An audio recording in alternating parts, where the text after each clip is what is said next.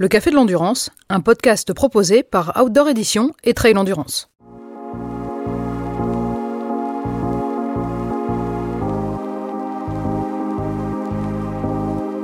Média numéro 1 du trail et première communauté digitale de France, Trail Endurance Mag lance son émission audio dédiée au monde du trail et de l'outdoor. Plus qu'un podcast, nous ouvrons pour vous un véritable lieu de vie et d'échange. Animé par Alexandre et Baptiste, le Café de l'Endurance vous emmène à travers la réception d'invités et au gré de capsules lyriques à explorer l'univers du trail et de l'outdoor. Au programme de chaque épisode, un sportif et un intellectuel nous livrent leurs réflexions sur une thématique forte au travers d'échanges enrichis de plusieurs rubriques récurrentes, mais aux variations de ton assumé, philosophique, historique et bien sûr aussi humoristique. Je suis Alexandre Viol, cofondateur de ce podcast, capteur d'images et d'instinct pour Trail Endurance Mag et créateur de Vision de Trail. Je suis Baptiste Chassagne, cofondateur de ce podcast, reporter pour Trail Endurance Mag et créateur de l'agence 40 BPM. Et on vous ouvre grand les portes de notre Café de l'Endurance. Pour notre première émission, celle qui marque l'ouverture du Café de l'Endurance, nous avons opté pour un retour aux sources, en nous interrogeant sur une question simple mais essentielle, une question simple et existentielle.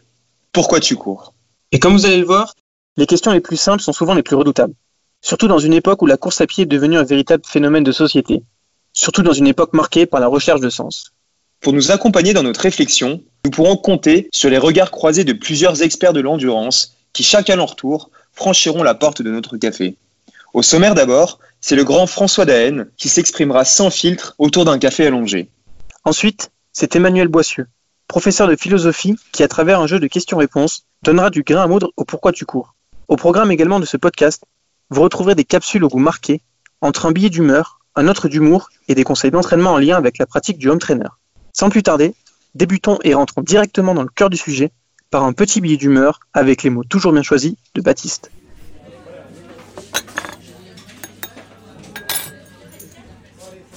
Pourquoi tu cours?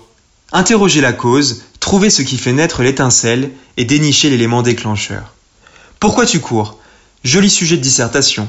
Malheureusement, on ne m'a pas donné 4 heures, mais seulement 3 minutes pour le traiter, sachant que j'ai déjà égaré 30 secondes dans une bancale tentative d'introduction.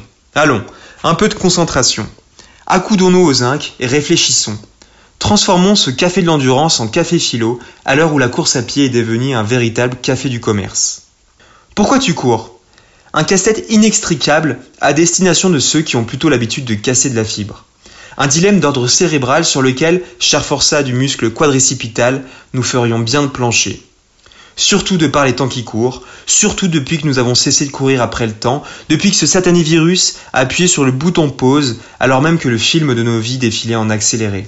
Désormais, nous avons le droit de prendre le temps de prendre le temps, prendre le temps de s'interroger.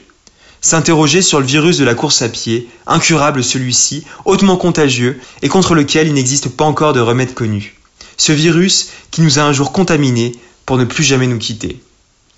Pourquoi tu cours?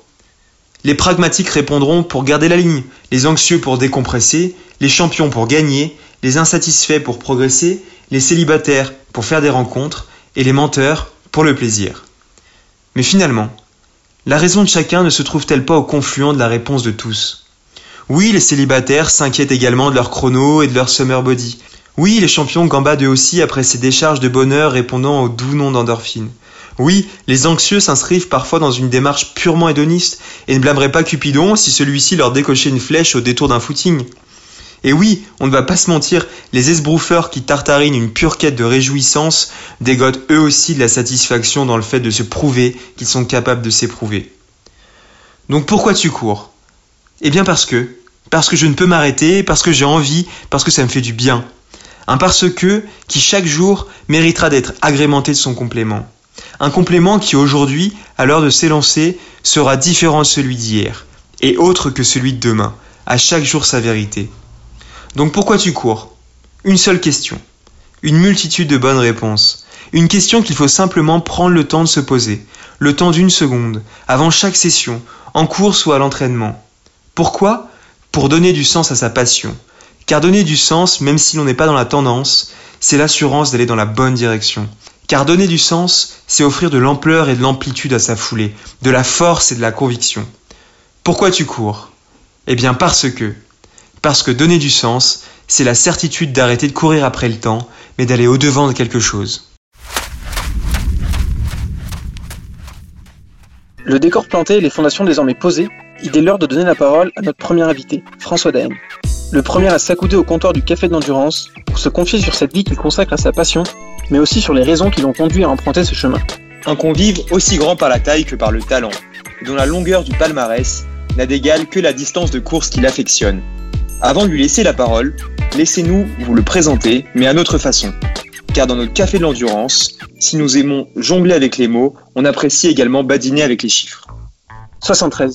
Là où tout commence, en Savoie, le département où il a grandi, dans la ville de Chambéry. 3000 ensuite, pour le 3000 mètres steeple, comme la discipline à travers laquelle il découvre la course à pied et l'acide lactique. 2006. Comme l'année où le jeune François revient à la raison et se lance avec succès dans les épreuves d'ultra-endurance en remportant le Tour des glaciers de la Vanoise. 2012. Comme l'année où il met entre parenthèses son activité de kinésithérapeute pour se lancer dans une carrière de viticulteur dans le Beaujolais. 3. Comme le nombre de victoires que l'athlète compte désormais sur l'UTMB, en attendant peut-être la quatrième cet été, ce qui lui permettrait d'égaler son nombre de victoires sur une autre course mythique, la Diagonale des Fous. Enfin, 359.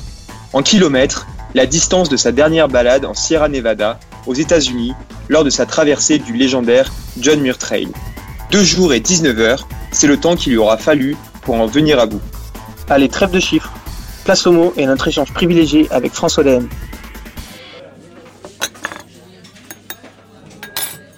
Pour ce premier épisode, euh, on a choisi de s'interroger donc sur une question qui est assez simple mais essentielle, surtout en cette période un petit peu euh, morose où on peut faire fonctionner nos cerveaux plutôt que nos jambes. L'idée, ce serait de prendre un petit peu de recul et de se dire en fait pourquoi on court? Toi, si on te pose la question vraiment de, but en blanc, François, euh, pourquoi tu cours? Bah justement, avec le confinement, ça permet aussi d'apporter parfois des, des, réponses un petit peu ou des certitudes un petit peu à notre manière de, bah, de s'entraîner, de courir et tout ça. Et en fait, euh, bah là, moi, je me rends compte que bah, voilà, il y, a certaines règles qu'on se doit de respecter, d'autant plus en tant que sportif, euh, on va dire euh, un petit peu suivi, médiatisé de haut niveau. Donc, donc voilà, on essaie de, de, jouer le jeu au maximum. Donc aujourd'hui, c'est clair que je pourrais, je pourrais faire des boucles autour de chez moi d'un kilomètre, je pourrais faire des boucles autour de ma maison, je pourrais voilà, en faisant un kilomètre, je pense qu'autour de la, autour de la maison ici dans le Beaufortin, j'ai vraiment de quoi faire. Mais honnêtement, euh, ça me fait pas rêver. Euh, c'est, je prends l'air, je le, je le, fais régulièrement, je le fais le, suffisamment à tour de rôle avec ma femme pour qu'on ait suffisamment de, de recul ensuite avec les trois enfants et qu'on se tape pas les uns sur les autres.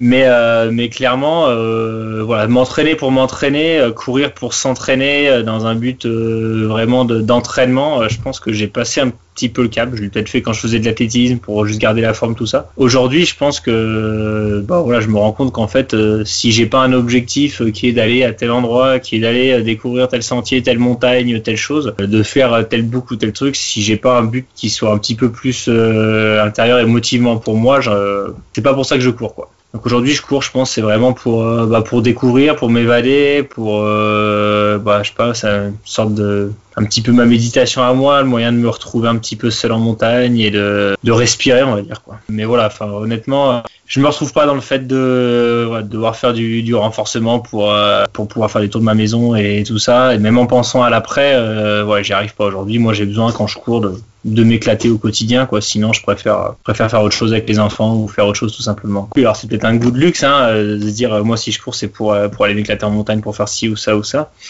Euh, mais, euh, mais clairement, c'est pour ça. Et oui, je me, cette question, je me la pose euh, bah, très souvent. C'est vrai qu'en novembre-décembre, notamment, je me pose la question. J'aime bien prendre le temps pour programmer mes saisons, pour qu'ensuite ce soit bien calé avec, bah, avec tout, avec mes impératifs professionnels, familiaux, etc. Et de me dire, voilà, pourquoi, pourquoi, pourquoi j'irai m'entraîner, quoi? Pourquoi je cours, quoi? Quel est, quel est mon but Derrière quoi je cours Et qu'est-ce qui me motive aujourd'hui, quoi? Et donc, et donc voilà, en prenant deux mois de me dire ça, je me dis, telle course, pour, enfin voilà, si je vais sur une course, c'est que vraiment j'ai envie d'y aller, quoi. Donc pourquoi je la mets là? Pourquoi je la mets dans mon calendrier? Pourquoi je la mets à ce moment-là?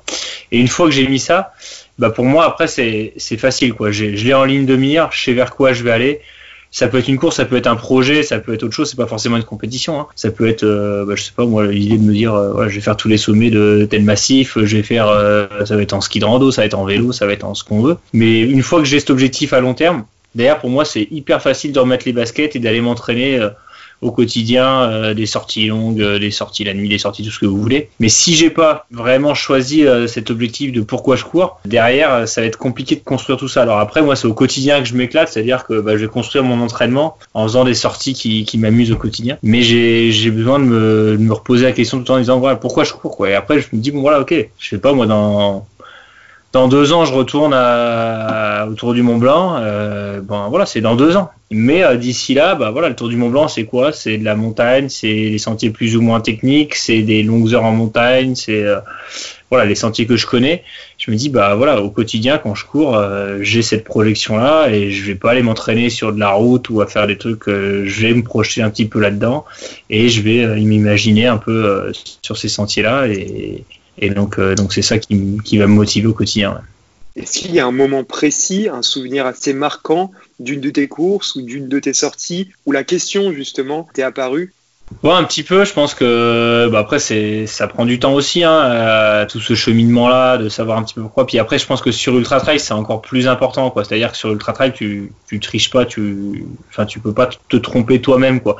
Sur un 40, un 5 km, t'as des hauts, des bas, mais voilà, tu as un peu de hargne, tu as un peu de motivation, il y a du monde autour, enfin, tu vas au bout quoi. Sur un, sur un ultra, quand tu cours 20, 15, 20, 30, 40 heures, en fait, si tu sais pas pourquoi tu cours et pourquoi tu es là, ça sert à rien de prendre le départ. Quoi. Enfin, pour moi, quoi. En tout cas, ça peut-être passer une fois, mais ça passera pas 10, 12, 15 fois. Et puis, à l'entraînement, ça passera pas non plus, quoi. Donc, euh, donc ça, il faut, il faut le trouver un petit peu. Et avant, donc, du coup, d'avoir choisi ces courses-là et de savoir pourquoi un petit peu jouer vraiment ça, je pense que là où ça m'a fait le déclic, c'est peut-être en 2011, je crois, où je, je me suis euh, entraîné tout l'été parce que je rêvais de faire ce tour du Mont Blanc, mais j'étais vraiment, euh, vraiment focus, en gros, sur la compétition, que sur la compétition en elle-même, quoi. Et donc, je courais que pour la compète, en imaginant, je sais pas moi, le résultat ou l'objectif final et tout ça, et pas forcément l'aventure en elle-même, pas forcément le, la construction de dire bah voilà je m'éclate au quotidien pour aller vers ça mais mais voilà je m'éclate au quotidien quoi. Et donc du coup j'ai fait plein de sacrifices pendant tout cet été là je suis pas parti en vacances j'ai fait attention à la façon dont je m'entraînais je faisais gaffe à tout j'ai renoncé à plein de choses tout ça pour m'arrêter à 30 km de l'arrivée quoi donc en gros j'avais ruiné mon été en plus j'avais pas réussi ma course je me suis dit putain mais en fait là j'ai j'ai rien compris quoi. En fait, je me suis mis des bâtons dans les roues tout le long et là je, suis dégoûté de mon truc et ça marche pas. Enfin, c'est pas ça que je veux. Ce qui fait que l'année d'après, j'ai dit bah en tout cas plus jamais ça. Ok, je me réinscris autour du Mont Blanc. Par contre, euh, j'y vais à ma façon. Euh, c'est clair, c'est ça qui me fait rêver, c'est d'aller vers ça. Mais comment je vais m'entraîner? Bah voilà, au quotidien, comment je peux prendre du plaisir? Bah en imaginant sur ces sentiers-là, en faisant des sorties longues à ma façon, en faisant des trucs là, en me disant voilà, je me, je me mets pas forcément de contraintes, euh, la course sera cerise sur le gâteau. Et à partir de là, je me suis dit ben voilà, plus plus jamais euh, de contraintes comme ça pour les courses. La course c'est c'est c'est la fin du truc. Ça se passe bien, ça se passe bien, ça se passe mal, ça se passe mal, mais toute la construction, tout ce qu'il y a eu avant, il faut que ce soit, faut que ce soit du plaisir. Quoi. Et donc je pense que c'est depuis là, et maintenant ça fait bah tu vois 9-10 ans où à chaque fois du coup j'arrive vraiment à, à, me détacher euh, quand je suis sur une course en me disant bon ok là c'est la course, il y a la pression et tout, mais en fait je m'en fous parce que je me suis éclaté pendant les 6, 6 mois, 1 an, 2 ans de préparation pour aller jusque-là. Et du coup, bah, en fait, peu importe quasiment le résultat. Quoi qu'il arrive, je serai content à l'arrivée parce que jusque-là, j'ai fait ce que je pouvais en m'amusant, sans me mettre de contraintes et sans trop me priver. Et ça, pour moi, ça a été un peu vraiment la clé des résultats et c'est aussi la clé qui fait que bah, ça fait 15 ans que je cours et que j'en ai toujours pas marre parce que justement, c'est pas une contrainte pour moi. C'est du, plaisir. Quoi. Et du coup, pour rebondir sur, sur ta réponse, on se rend compte que du coup, tu réfléchis beaucoup au sens de ta pratique tu nous dis que, que tu as un peu trouvé la, voie et ce qui, te fait, ce qui te fait continuer à pratiquer euh, et ce qui te fait ne pas perdre la motivation. Mais est-ce que tu as déjà ressenti malgré tout un manque de sens dans ta, pratique? Un moment où tu as pu te dire euh, non mais quel intérêt de, continuer à faire ce que je fais, euh, dans quel but? Bah assez rarement, sauf finalement pour des courses qui, qui m'amusaient, qui me faisaient rêver, comme par exemple bah, la Western, j'ai été plusieurs fois, je trouve que la course en elle-même, il y a une ambiance qui est particulière, qui est, qui est vraiment agréable aux États-Unis. Il n'y a, a, pas beaucoup de coureurs, mais il y a beaucoup de monde autour. C'est une course qui est mythique, qui est logique, un itinéraire qui est splendide. Enfin, si tu veux, c'est, c'est une traversée, c'est tout ce que j'aime un petit peu au niveau des itinéraires. Après, c'est un petit peu plus plat, effectivement, que ce que j'aime d'habitude. Mais bon, tu pars quand même de la montagne. Il y a des conditions qui sont difficiles. Il faut gérer, t'adapter ton corps, tout ça. Donc la course en elle-même, elle est super. La compétition entre les coureurs, il y a quand même vraiment du niveau maintenant, tout ça et tout. Donc ça, si tu veux, ça, ça la course en elle-même, euh, aucun, aucun doute sur le fait que je l'avais mise à mon calendrier. Par contre, l'entraînement pour aller faire ça, insupportable. Enfin, aucun plaisir pour moi, veux, je me suis dit, bah voilà, c'est, quoi la course en elle-même? Ok, il y a une montée de 500 ou 700 mètres au départ. Tout le monde l'a fait à deux à l'heure parce qu'ils ont pas envie d'être fatigués après. Il fait froid, peu d'altitude. Ce que je sais faire, j'ai même pas besoin de m'entraîner pour ça. Et après, par contre, faut faire quoi? Faut enchaîner les kilomètres rapides, sans trop marcher, en courant vite. Euh, en plus, il fait chaud, j'ai pas forcément de quoi m'entraîner dans le chaud. Enfin, du coup, euh, si tu veux, l'entraînement classique pour moi, c'était réapprendre à courir vite, quasiment faire de la route ou de la route forestière, essayer d'aller vite, donc faire un peu des séances, des trucs que j'ai plus du tout envie de faire. Donc là, ouais, là, je me suis dit, mais en fait, là, c'est quoi le sens de, là, je prends pas de plaisir à l'entraînement, quoi, si tu veux, quoi. Ça a duré deux, trois mois pour me préparer pour la western. C'est même si la course en elle-même, l'objectif lointain, il me fait un petit peu rêver. Bah là, j'ai du mal à trouver du sens. Donc euh, après, vis-à-vis de ça, j'ai essayé de me dire, bah en fait, voilà, même si c'est certaines courses qui t'amusent ou des trucs comme ça, euh, essayer de vraiment trouver les courses qui correspondent à ta, manière de d'aimer t'entraîner, ta manière de vivre, d'être. Et aujourd'hui, moi, c'est des courses qui sont qui sont en milieu montagneux. C'est des courses, euh, voilà, qui y a un minimum de technicité, un minimum de dénivelé, de choses comme ça. Et même en décembre, tu vois, Cape Town, c'est pareil, c'est c'est un mix entre de la montagne et de la mer. Les paysages sont somptueux, tout ce que tu veux, mais n'empêche que ça court. Euh, voilà, on n'a pas l'impression d'être allé vite. Finalement, on est quasiment à, je sais pas, moi, ça devait faire 10 à l'heure de moyenne. Donc en fait, bah voilà, il y a plein de moments où tu marches, ce qui fait que les autres moments, bah faut aller vite, quoi. Et clairement, Cape Town aujourd'hui, c'est vraiment pour moi presque un peu court et pas assez technique et trop roulant pour moi. Et je me dis, voilà, c'est la bonne référence pour me dire, bah j'ai plus forcément en ce moment le goût de me mettre sur des courses euh, moins techniques et moins longues que ça, quoi. Parce que l'entraînement, il, il me plaira pas et j'aurais du mal à trouver un sens à le matin à me lever, à aller m'entraîner, à aller courir. Et aujourd'hui, euh, voilà, quand tu es un petit peu fatigué, que tu essaies d'avoir un métier à côté avec le vignoble, que tu as les enfants, ça fait 10-15 ans que tu cours, si t'as pas tout ça, bon, tu, soit tu te blesses, soit tu vas pas, soit t'as pas le goût. quoi. Donc, euh, donc voilà, aujourd'hui, moi, j'ai besoin vraiment de trouver ce sens-là à ma pratique. Et après, bah voilà, en ayant fait des choix de courses comme la Western, comme Hong Kong, comme euh, Cape Town, et bah finalement, tu te rends compte que bah, je, je regrette pas, c'est des super expériences, mais euh, il y a des courses où je retournerai pas forcément, quoi. Ou alors peut-être pas dans une optique compétitrice comme ça, quoi. Quand tu t'entraînes et que tu es en phase de préparation d'un objectif, on sait que tu es un adepte des, des longues sorties en montagne, souvent seul, c'est ce que j'ai pu entendre et comprendre. Justement, dans ces moments-là, quelles sont les, pensées qui te traversent l'esprit? À quoi tu penses réellement quand tu, cours et que tu es, en montagne euh, tout seul euh, pendant une sortie, sortie longue?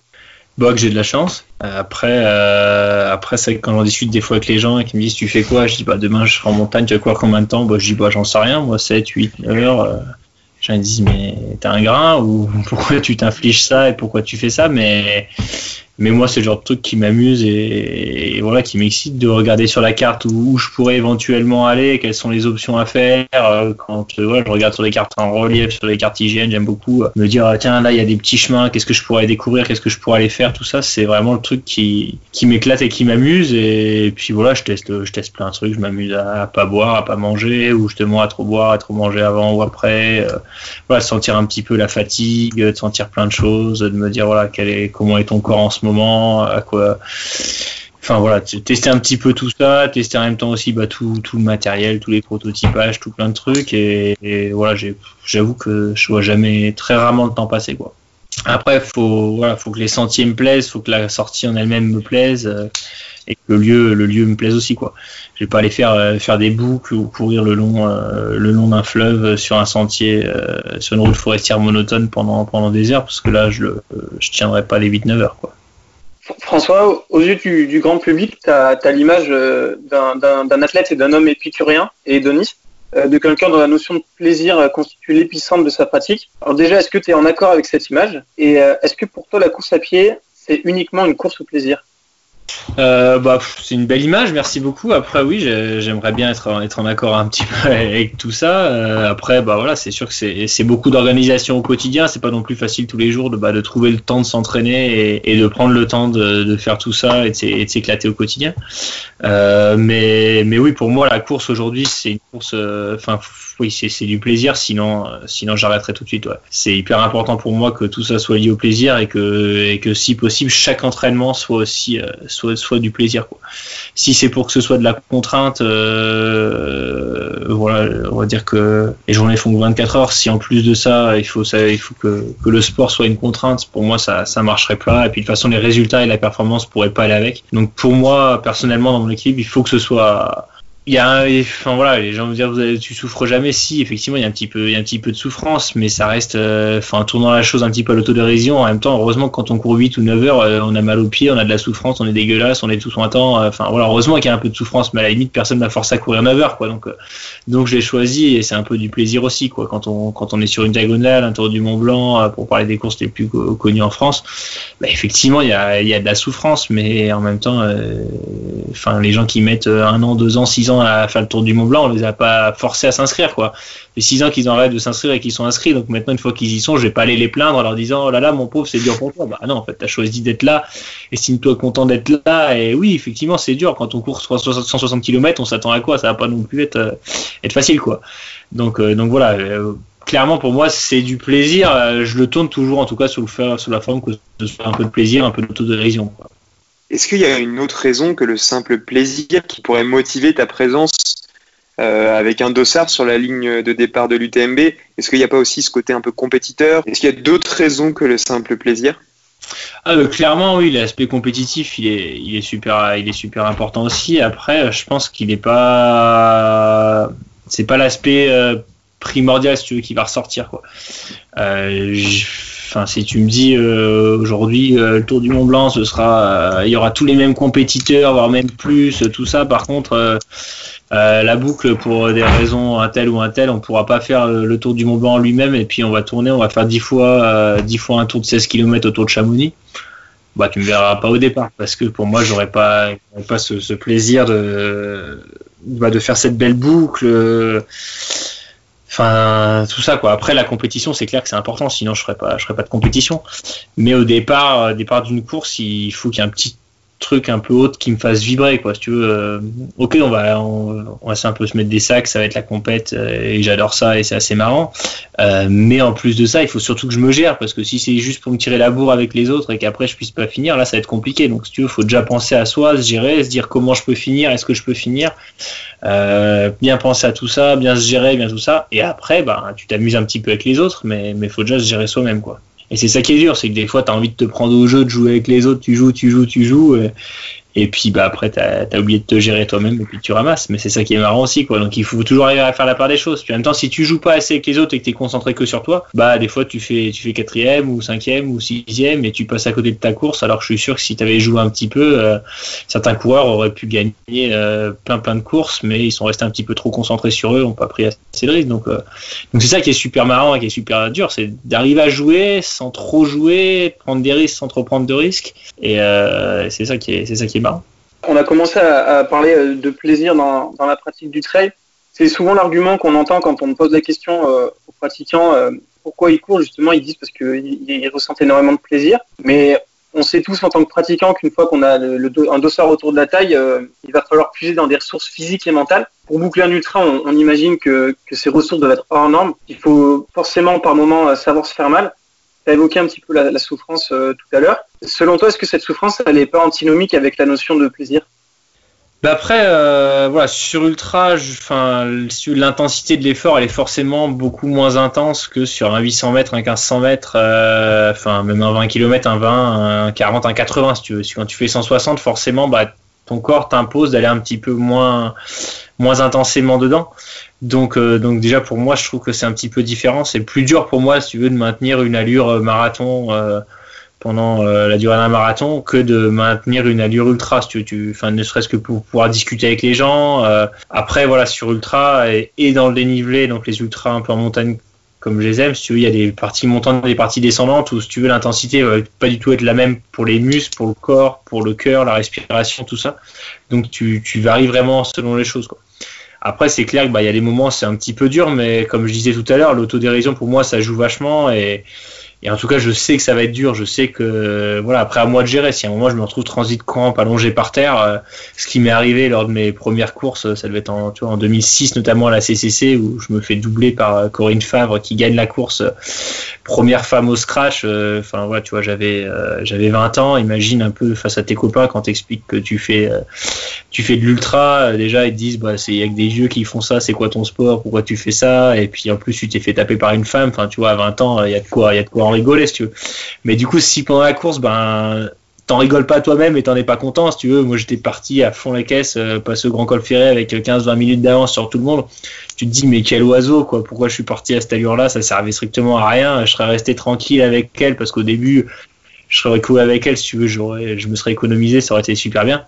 J'aurais appris à gérer ma course beaucoup mieux, c'était beaucoup mieux. Donc là, si tu veux, quand elle te double, t'es à quatre pattes, euh, ouais, t'arrives même plus à uriner parce que t'as des crampes de partout, t'as plus d'eau, que t'es complètement déshydraté bah finalement en fait euh, même avec elle sur le coup direct on en a rigolé quoi et du coup tu as ce que tu dis bah voilà là dans une heure dans deux heures ou dans deux jours putain quand je vais me raconter me rappeler ces moments là et je vais me raconter ça avec mes potes on en enfin, si tu veux, on en rigole encore quoi. C'est j'ai juste été pathétique et voilà une expérience te fait faire des trucs et c'est ça qui est marrant. Donc effectivement là si on regarde euh, l'échelle de la souffrance à ce moment là et les crampes que j'avais je pouvais même pas bouger tellement j'étais allongé ah ouais, ça fait mal. Mais en même temps, euh, quand on te voit en train de te rouler au bord d'un chemin euh, en montagne avec un dossard, t'as presque envie de rigoler, euh, disant, bah, pauvre type, qu'est-ce que tu fais? Enfin, ouais, tu vois, c'était plutôt marrant, quoi.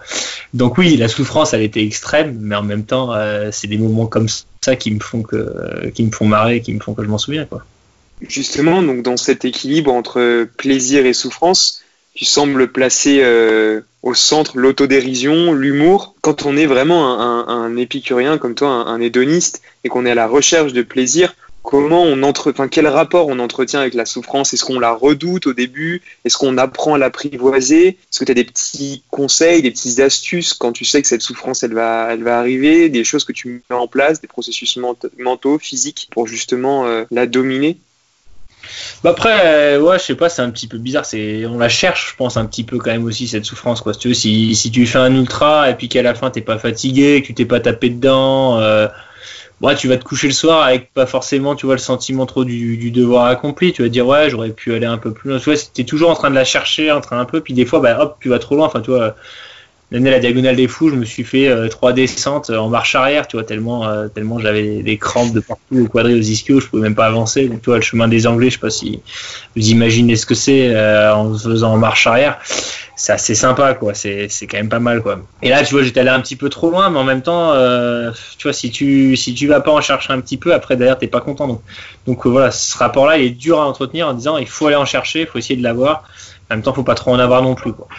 Mais clairement, si t'as pas un peu à un moment des courbatures, un moment où t'es un peu en hypo, un moment où tu dis putain là je suis cuit, qu'est-ce que. Enfin voilà, c'est ça qui est aussi marrant, c'est ça qu'on recherche. Quoi. Si, si tout roule et que ça se fait facile, euh, c'est pas, pas marrant non plus. Quoi. Pour on, voulait te reposer euh, la même question que celle qui a introduit le podcast et qu'on t'a posée au début. C'est la question pourquoi tu cours? Euh, si tu devais, après nos échanges, nous répondre à cette question, de quelle manière tu répondrais? Bah écoute, euh, j'ai pas forcément changé, changé ma réponse. Euh, je cours parce que euh, parce que pour moi ça m'ouvre euh, ça m'ouvre la voie vers vers la nature, la montagne et les grands espaces et que ça me permet surtout de bah d'être un petit peu moi-même, de m'aérer, de me retrouver de me retrouver intérieurement et de me découvrir. Merci beaucoup François. J'espère que vous aurez droit à vos objectifs aussi cette année ou même en fin de saison. Et puis bon courage à vous pour la suite des podcasts. Merci. Merci François. À bientôt. Salut. Vous l'aurez compris, François court depuis toujours après quelque chose. Mais pas après n'importe quoi. Il court après le plaisir. Plaisir auquel le goût de la victoire, l'esprit de compétition, le désir de s'éprouver et la volonté de jouer avec les frontières de son possible sont venus se greffer. En bon adepte des ultra-distances qu'il est, notre échange avec François se prolonge dans une version un peu plus longue de celle que vous venez d'entendre.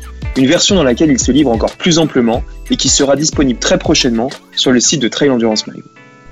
Cet échange avec François est une première réponse à notre pourquoi tu cours. Une réponse d'athlète, une réponse d'esthète. Pour la compléter, la contrebalancer et la challenger, nous avons pris le parti de nous adresser à Emmanuel Boissieu. Emmanuel Boissieu est expert lui aussi, non pas de l'effort physique, mais de la gymnastique intellectuelle. Professeur de philosophie depuis 25 années, comptant plus de 20 000 dissertations corrigées à son actif, soit presque autant que son kilométrage en course à pied depuis qu'il a découvert la discipline, il est un passionné. Un passionné qui cite avec le même enthousiasme Paul Ricoeur qu'Eliud Kipchoge. Un passionné qui lit avec la même avidité les écrits d'Emmanuel Kant et ceux de Kylian Jornet. Présentation faite, retour dans le futur avec le meilleur cours de philo de toute votre vie. Sortez les fiches Bristol, la leçon peut commencer. Première question, simple et exhaustive. Pourquoi on court Emmanuel Boissieu? Alors si je me situe en philosophe, la question du pourquoi, pourquoi ça peut vouloir dire deux choses? Pourquoi, ça peut vouloir dire d'abord quelle est la cause en fait qui conduit l'être humain à courir? Et puis pourquoi ça peut vouloir dire aussi, et ça, ça rejoindra un peu la deuxième question que vous m'avez posée, la question de la finalité ou du sens ou de la quête de la course.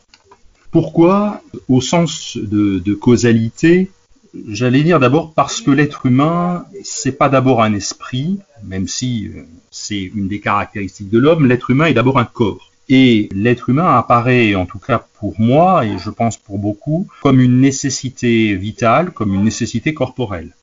Spinoza nous dit ceci dans l'éthique au livre 3, Nul ne sait jamais ce que peut un corps. Nul ne sait jamais ce que peut un corps, pas même l'esprit. Eh bien, je pense, alors moi j'en suis bien sûr incapable, mais pour ceux qui sont capables de faire des ultra-trails, courir 80 km, ils nous permettent de comprendre effectivement que nul ne sait jamais ce que peut un corps, c'est-à-dire que le corps a des capacités bien supérieures à ce que l'esprit peut imaginer et aller au-delà de toute conception de l'esprit. Et finalement, qu'est-ce que fait l'esprit? Et moi, je, quand je vais courir, alors quand je vais courir à plusieurs, souvent on essaye d'échanger, mais quand je vais courir tout seul, euh, souvent le, moment de course à pied, c'est le moment où mon esprit divague en fait. Je laisse venir tout un tas de pensées, et en fait souvent quand je laisse divaguer comme ça mon esprit, ça me permet de résoudre euh, tout un tas de problèmes que j'avais avant, auxquels finalement je trouvais pas de solution, et que la réponse elle est au niveau du corps. Donc finalement c'est une nouvelle apprentissage des capacités du corps et qui permet de résoudre bien des problèmes de l'esprit. Je pense aussi que l'homme court euh, pour exprimer quelque chose de l'ordre de l'affect, quelque chose de l'ordre de l'émotion. Alors on peut courir euh, suite à différents affects, on peut courir parce qu'on a peur, donc à ce moment-là on va se mettre à courir pour échapper à quelque chose, à un danger éventuel. On peut courir pour exprimer de la joie et en tout cas on court pour exprimer une espèce de vie qui est là et qui est en train de commencer. Donc il y a quelque chose euh, à l'origine des causes fondamentales de la raison pour laquelle l'homme court, de l'ordre de la démesure de la vie. Et finalement, cette démesure de la vie, euh, les philosophes en ont eu peut-être peur dans l'histoire de la philosophie parce que finalement, il y a relativement peu de philosophes qui ont parlé de la course. Les philosophes, ils préfèrent souvent choisir la lenteur, choisir l'image de la tortue, et donc finalement, euh, pour les philosophes, la course est impossible. Euh, pourquoi est-ce qu'elle est impossible? Peut-être parce que finalement, ils ont peur de la vie qui est en train d'éveiller à travers cette course. Donc première raison, les causes de la course, pour moi, c'est fondamentalement une vie qui s'exprime à travers un corps.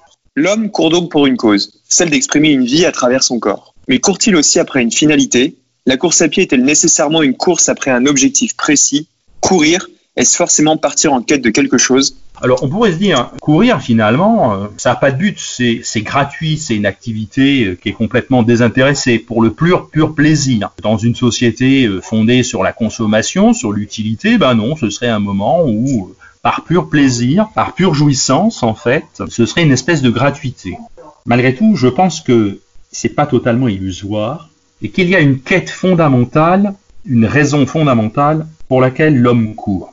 Cette quête, elle peut être diverse en fonction de chacun. Chacun d'entre nous, on aura un but différent quand on va se mettre à courir. Cette euh, quête, ça peut être une quête individuelle. Je cherche la performance. Ceux qui font du marathon, euh, les performances du marathon, c'est de faire le marathon en 2 heures, 1 minute et 39 secondes, donc une espèce de performance totale, euh, qui d'un point de vue social est peut-être la quête d'une reconnaissance à travers la course, qu'est-ce que je cherche? Je recherche la reconnaissance de moi-même, je recherche peut-être la reconnaissance des autres. Et fondamentalement, si j'arrive à faire une performance pareille, courir un marathon en 2 heures 1 minute 39 secondes, peut-être que c'est aussi dépasser les limites du corps humain, d'un corps qui n'aurait plus aucune limite, voire peut-être une quête euh, peut-être absolue. Mais fondamentalement, je crois que la quête de la course c'est pas une quête extérieure. Ce qui pousse l'homme à courir,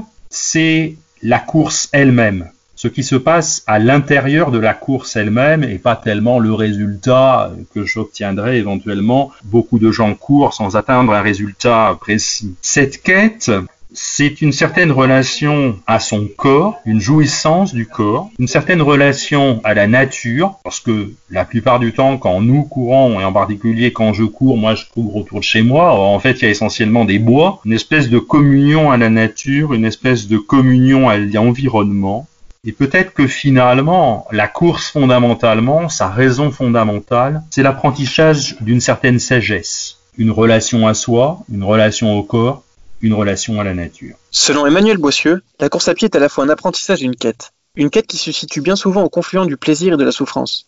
Comment expliquer ce paradoxe? Comment la course à pied réussit-elle à faire cohabiter ces deux notions qui paraissent de prime abord antinomiques? Souvent, effectivement, on oppose plaisir à souffrance. Et en particulier, euh, vous l'avez dans la philosophie d'Épicure, vous lisez la lettre à Ménécée chez Épicure. Épicure dit qu'est-ce que c'est que le plaisir? C'est l'absence de souffrance c'est l'absence de trouble, c'est l'absence de tension. Et donc à ce moment-là, ben, on dirait effectivement, ça peut paraître contradictoire, ça peut paraître paradoxal, et on dirait, ben, finalement, euh, si je cours, pour quelle raison est-ce que je vais me faire du mal à moi-même? Pour obtenir un plaisir Ça paraît assez étrange. Mais il me semble que cette conception du plaisir, cette conception de la souffrance, est une conception qui est trop limitée. Parce qu'il est possible de définir le plaisir de manière totalement différente. Le plaisir, c'est pas simplement l'absence de souffrance. Il est possible de définir le plaisir de manière différente. Et cette définition, elle remonte aussi à la philosophie grecque, puisque Aristote disait en fait à propos du plaisir, le plaisir, disait-il, c'est le couronnement de l'acte. Si j'utilisais cette image-là, finalement, qu'est-ce que c'est que le plaisir? C'est la cerise sur le gâteau un couronnement de l'acte, quelque chose qui signe qu'effectivement mon acte il est réellement réalisé. Eh bien, je pense que par certains aspects, la course c'est un peu ça. La course, effectivement, elle va me permettre de poser un acte, un acte dans lequel je vais me donner pleinement. Et euh, lorsque je me suis donné pleinement, quel que soit le résultat, hein, il ne s'agit pas ici, comme je disais tout à l'heure, de questions de performance, il ne s'agit pas peut-être pour certains, mais pour la plupart d'entre nous, c'est pas dans le domaine de la performance que nous vivons, montrer que finalement, quelle que soit cette performance, quand je me suis donné finalement à la course que j'ai pu faire, je peux éprouver un moment de plaisir dans le sens où ce plaisir est le signe que mon acte a été pleinement fait pour ce que je suis en fonction des capacités corporelles que je peux avoir. Finalement, la souffrance est peut-être inhérent à l'existence, au plaisir lui-même. Et je reprendrai ici, pour moi, cet auteur qui, a compté beaucoup aussi, qui est Kierkegaard, qui est un des premiers penseurs de l'existence, origine de la pensée existentialiste. Et dans cet ouvrage qui s'appelle Crainte et tremblement, Kierkegaard écrit ceci Les hommes sont toujours plus grands en corps et le sont, non pas en fuyant la souffrance, la peine et le paradoxe, mais à travers eux. Donc je deviens grand, je m'affirme moi-même en tant qu'être humain, et ici je m'affirme moi-même en tant que coureur, finalement si je suis capable de traverser cette souffrance. Et c'est peut-être ça la véritable joie, et c'est peut-être ça le véritable plaisir, et c'est peut-être ça, dit Kierkegaard, la véritable existence. Donc finalement je crois que la joie qu'on peut obtenir à travers la course, finalement c'est la joie de l'existence elle-même. La course à pied est une course au plaisir en même temps qu'une réalisation de soi à travers la souffrance. Un équilibre parfois difficile à trouver. Dès lors, qu'est-ce que la recherche de cet équilibre révèle de l'être humain? Qu'est-ce que la course à pied révèle de notre société? Comment expliquer ce phénomène running?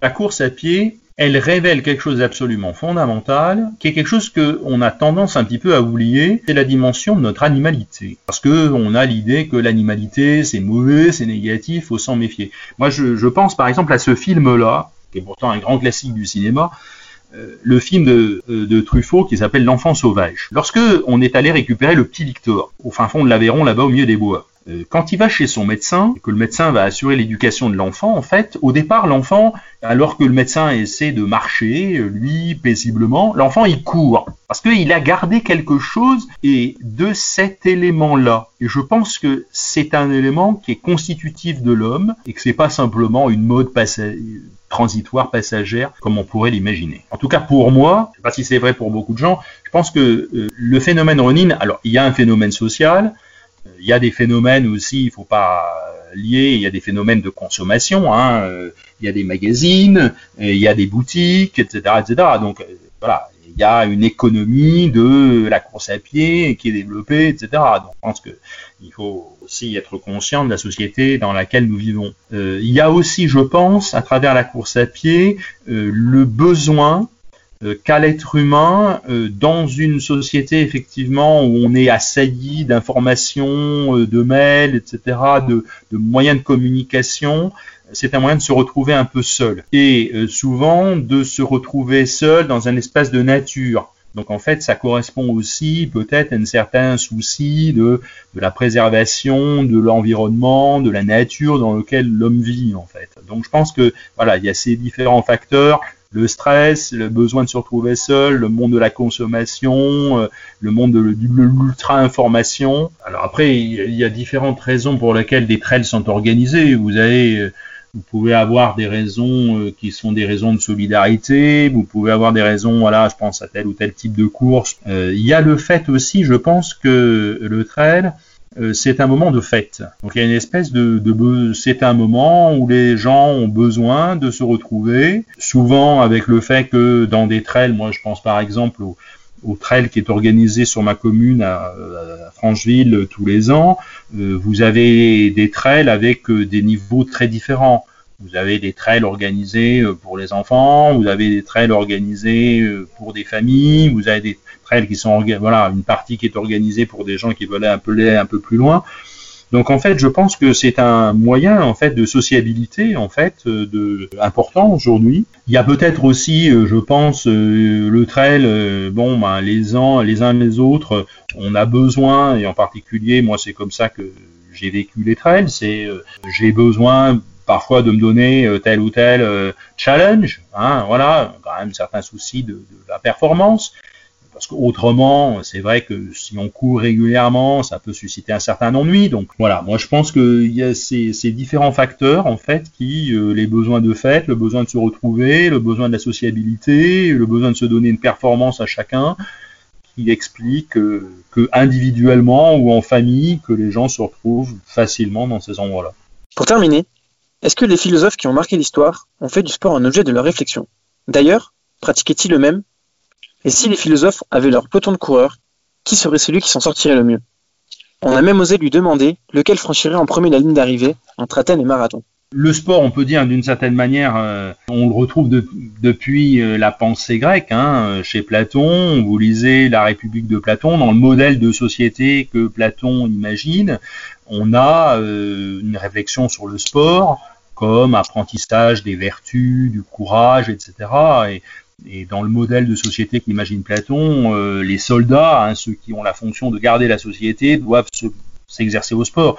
Mais le philosophe va aussi s'exercer au sport parce qu'on a quand même cet adage latin, enfin qu'on connaît tous généralement en latin, le fameux mens sana in corpore sano, un esprit sain dans un corps sain. Hein, donc effectivement, cette pratique du sport, mais assez peu finalement, et c'est d'ailleurs le, la raison du, bouquin de Guillaume Leblanc, pour lequel il a écrit un bouquin sur la course, parce qu'il dit que finalement, il y a effectivement une réflexion sur euh, le sport en général, mais assez peu sur la course à pied. Comme si, effectivement, je disais au départ, finalement, les, les philosophes, ils préfèrent la lenteur, la lenteur de la pensée, la lenteur de la méditation, et qui avait une certaine méfiance vis-à-vis de cette espèce de rapidité, de vie un peu incontrôlée que représenterait la course à pied. Si on les mettait tous sur une ligne de départ d'un marathon, selon vous, qui serait le premier? Alors, il y en a un que j'aurais placé en premier, mais pas tellement, assez paradoxalement, ce qui pourrait être paradoxal, mais c'est plus pour sa philosophie, hein. c'est pas pour ses capacités physiques que j'ignore totalement. C'est Nietzsche. Parce que Nietzsche, en fait, il a euh,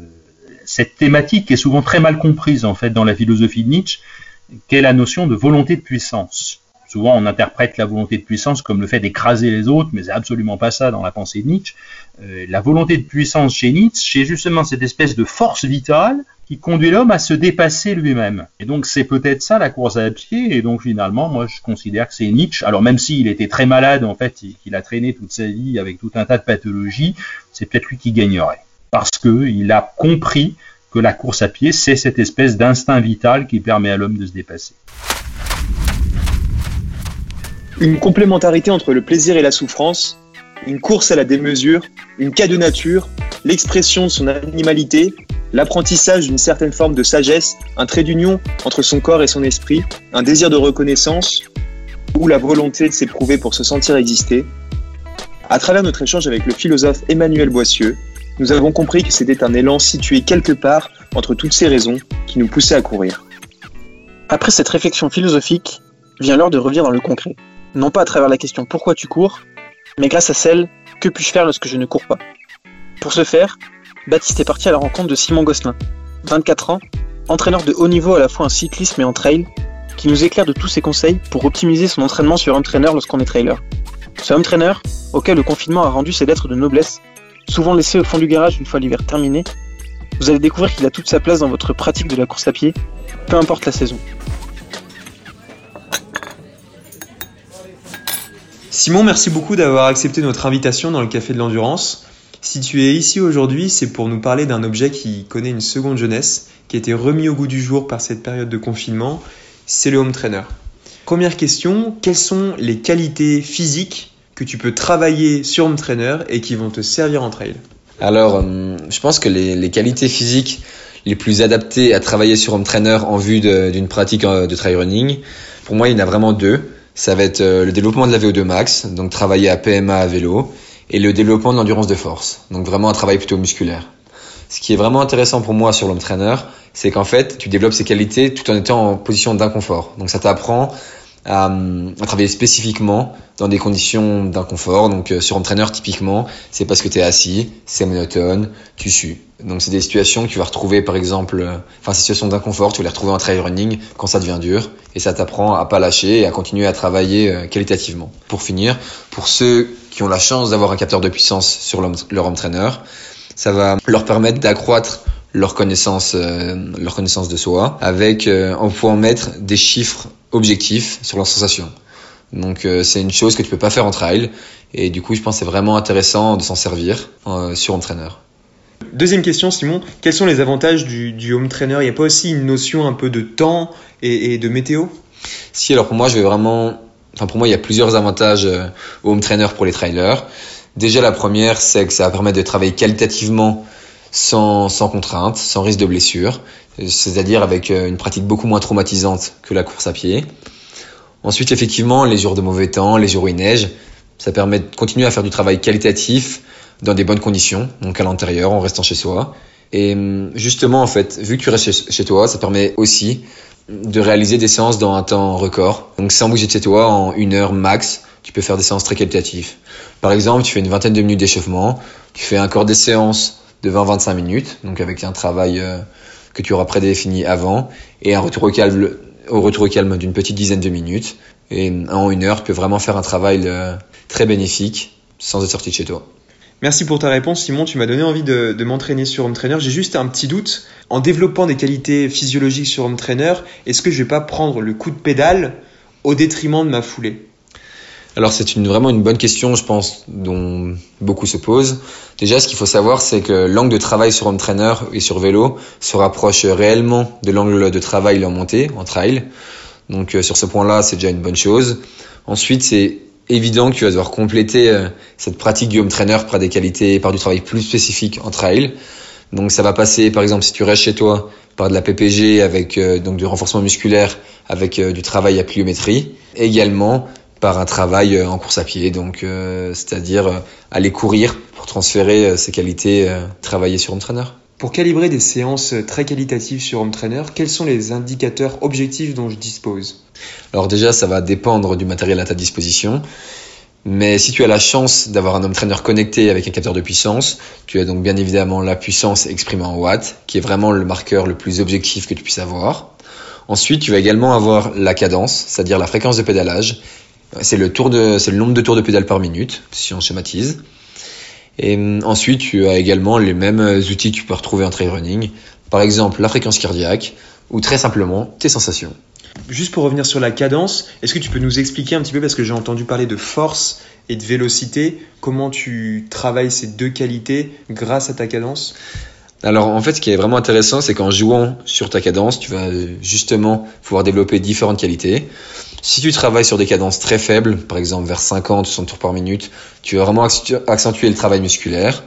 Au contraire, si tu travailles plutôt sur des, cadences élevées, aux alentours d'une centaine de tours par minute, tu vas, hum, tu vas plus travailler sur des qualités, on va dire, cardiaques. Concrètement, moi je m'entraîne 5 fois par semaine en course à pied, à raison de deux séances qualitatives par semaine. Comment je peux intégrer une séance de home trainer dans ce schéma-là? Alors, euh, bien évidemment, il faut que tu fasses attention à ta charge de travail. Par contre, ça peut vraiment être une bonne idée de rajouter, euh, de rajouter une séance en complément de, tes deux séances qualitatives. Mais ça va être, euh, par exemple, au détriment d'une autre séance en trail, par exemple d'une séance endurance. Ça te permet de travailler un peu plus qualitativement et donc de te préserver également de tes blessures en mettant un peu moins de contraintes articulaires et musculaires.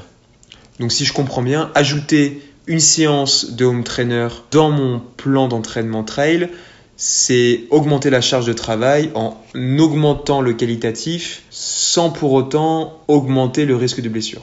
Même en le diminuant. Ce qui est vraiment intéressant, c'est que en remplaçant une séance de course à pied pour du home trainer, tu vas donc réduire la contrainte. Tu réduis également la contrainte mentale. Ça permet de, on va dire, de forcer dans notre environnement et donc de, de se redonner envie de retourner dehors et donc de, on va dire, préserver ton envie de courir euh, sur le long terme. Une petite question euh, en lien avec le matériel, comment je choisis un bon trainer Alors pour choisir un bon trainer, ça bien, je pense qu'il faut vraiment définir sa pratique et euh, son envie d'utilisation son envie d'utilisation du home trainer. Si tu souhaites réellement l'utiliser en complément d'entraînement pour réaliser des séances très spécifiques, je pense que c'est vraiment intéressant de s'orienter sur un home trainer connecté avec un capteur de puissance. Au contraire, si tu veux juste utiliser l'home trainer lorsqu'il fait mauvais temps ou en termes ou en récup active, mais vraiment de, temps en temps, tu peux t'orienter sur un entraîneur beaucoup plus basique. Si tu m'as convaincu euh, quant à l'utilité du home trainer et que je commence à en faire beaucoup, est-ce qu'il n'y a pas un risque que j'abîme mon vélo? Alors, non, justement, tu as presque encore moins de risques. Tu moins de risques que lorsque tu roules à l'extérieur. Tu n'as pas de risque de chute, par exemple. Le seul point d'usure, c'est si tu as un entraîneur, on va dire, basique avec la roue arrière, ça va être l'usure du pneu, qui va être un peu plus importante que si tu roules sur route.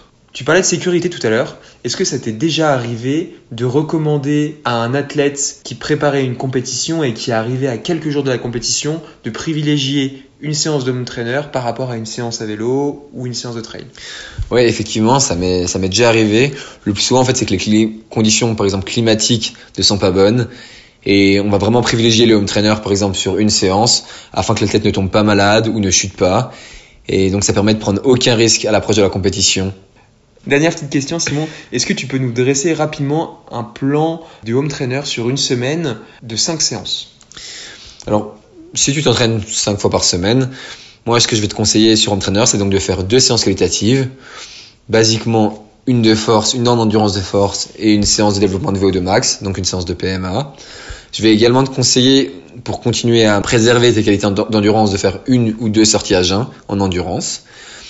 Et pour finir, moi je te conseille, euh, je vous conseille de, de, réaliser une séance de renforcement musculaire en PPG, donc euh, plutôt avec des qualités spécifiques à la course à pied, par exemple avec de la pliométrie. Merci beaucoup pour ce plan d'une petite semaine. Je rappelle juste à ceux que tu as convaincu l'utilité du home trainer dans le cadre d'une pratique trail, qui peuvent retrouver sur le site internet de Trail Endurance Mag un plan d'un mois que tu as réalisé au début du confinement et qui vise à euh, optimiser la pratique du, home trainer dans le cadre d'une pratique trail et leur permettre de progresser aussi bien à vélo que sur les sentiers. Merci beaucoup Simon. Pour cette nouvelle rubrique, nous avons souhaité retracer quelques grands moments de l'histoire du trail running. Ceci à travers la voix de celui que l'on surnommera pour l'occasion Fred Castor. Les histoires qui font que l'on aime ce sport, ses rebondissements et ses retournements de situation. Ces histoires à dormir debout, que l'on se raconte en jouer autour d'un verre, ces histoires qui font l'histoire avec le grand H, et qui, au départ d'une simple anecdote, deviennent des mythes. Fred vous emmène aujourd'hui en octobre 2011. Fermez les yeux et rappelez-vous.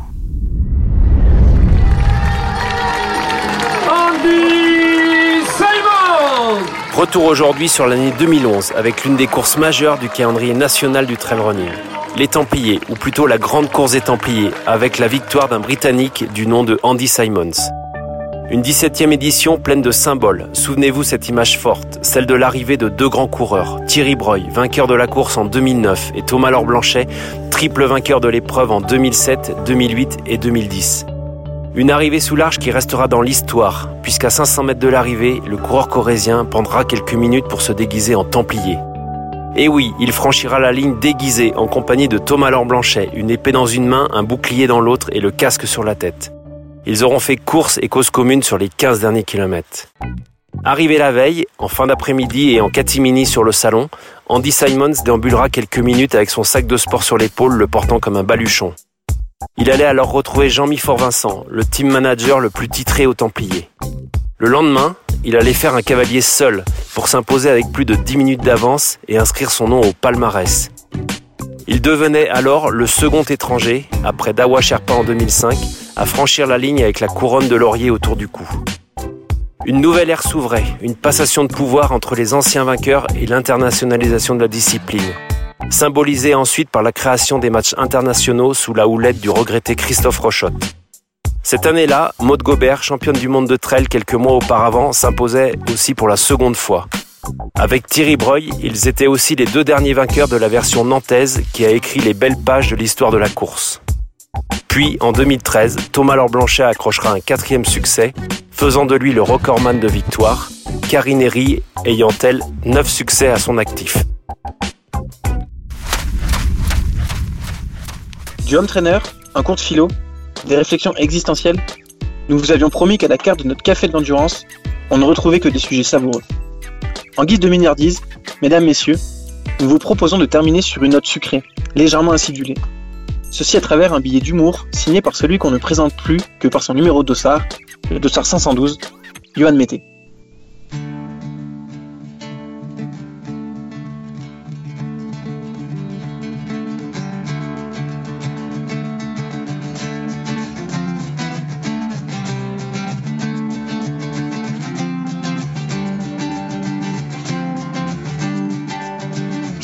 Dans le salon entre canapé et télé.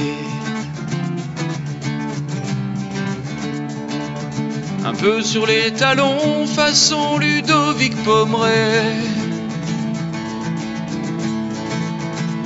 J'ai mis mes oka, mes semelles, mes guêtres pour me rappeler que je suis un athlète. Et Brigitte a lancé le chronomètre. J'ai filmé en direct mon défi fou insensé. Que toute la planète allait bientôt relayer. Faire le tort des géants confinés, un sac de terreau, des graviers, et pour le déniveler, un tabouret. J'ai lancé une cagnotte pour être soignant. À chaque kilomètre, des masques et des gants. 300 bornes dans un appartement, un exploit, un symbole beau et poignant. Je, pourrais mourir content. Après deux heures, 10 kilomètres, aucun don et trois likes. Fils a pris une baigne en voulant jouer à Fortnite. J'ai simulé une descente balèze, me suis pété les dents sur une chaise, vidé le camelback sur le lino. Je me suis effondré dans les bras de ma mère, déshydraté, crampé, en manque de fer. Il restait 20 000 de dénive quand soudain un commentaire d'un fan de trail. Ouais. Dites Berthier, c'est ça que vous appelez le télétravail? Je me suis couché avec un claquage au trochanter. Plus de boulot, de la fièvre, j'étais inquiet pour ma mère. Ça puait la sueur dans tout le salon. On a fait des masques avec mes bas de compression, mes bœufs et mon short Salomon. Moi, moi je voulais faire, moi je voulais faire un truc pour me sentir exister.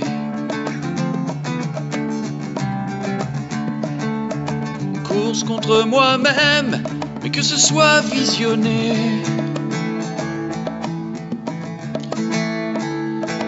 J'ai rien fait, je suis nul, un vieux bolos. Je bouffe des frites devant Narcos.